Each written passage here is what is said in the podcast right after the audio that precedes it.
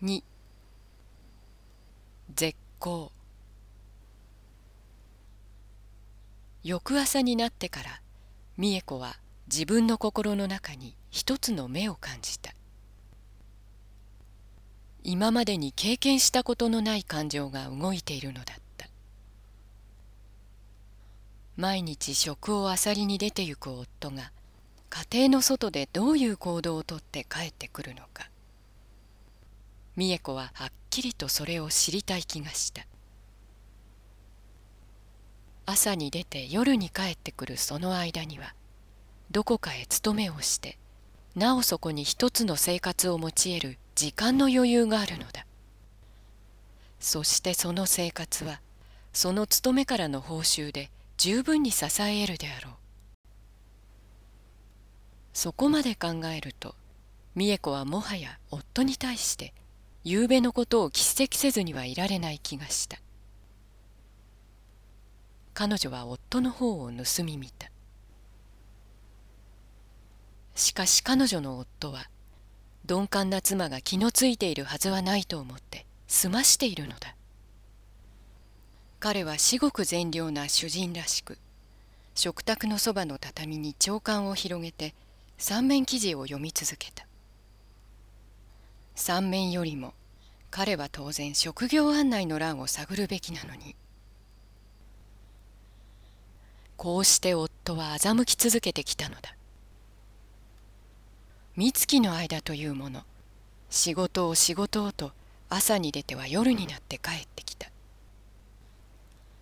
当然自分の負わなければならない経済上の責任を妻に負わしておいて他に勝手な自分の生活を開いているのだ。共同生活内の一員が微塵も共同生活の責任を負わずにいて他に自分の生活を築くということは美恵子の場合最も許し難い気持ちだった。同時に美恵子は彼女の最も新しい友達である静江のあの夫に対しても自分の夫へのそれと似た感情を抱かずにはいられなかった。そういう共同生活の責任を負わずに自身の生活を他に築きながら共同生活の一員として済ましていることの許されているのはある国の特権階級だけではないか。あなた今日はお出かけにならないんですの？あ出かけるんだ。彼は忘れていたというようにして起き上がった。嫌でも乗りかけた船だから仕方がないわね。うん。彼女の言った皮肉が皮肉として通じないのだ。彼はそそくさと支度をして出て行った。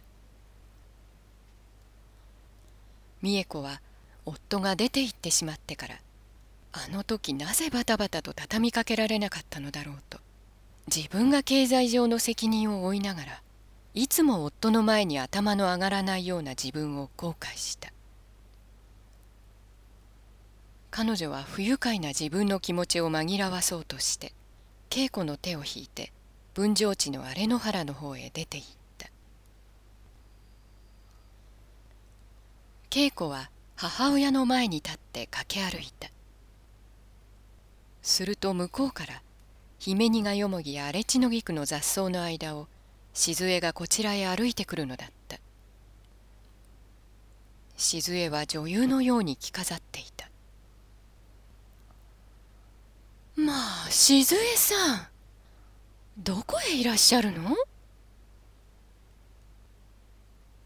静江は顔を赤くして腹を抱えるようなお辞儀をしながら薄紫の縁取りをした桃色のハンカチで口を押さえた。遊びにいらしてくだすったの？静江は癖で笑いながらうなずいた。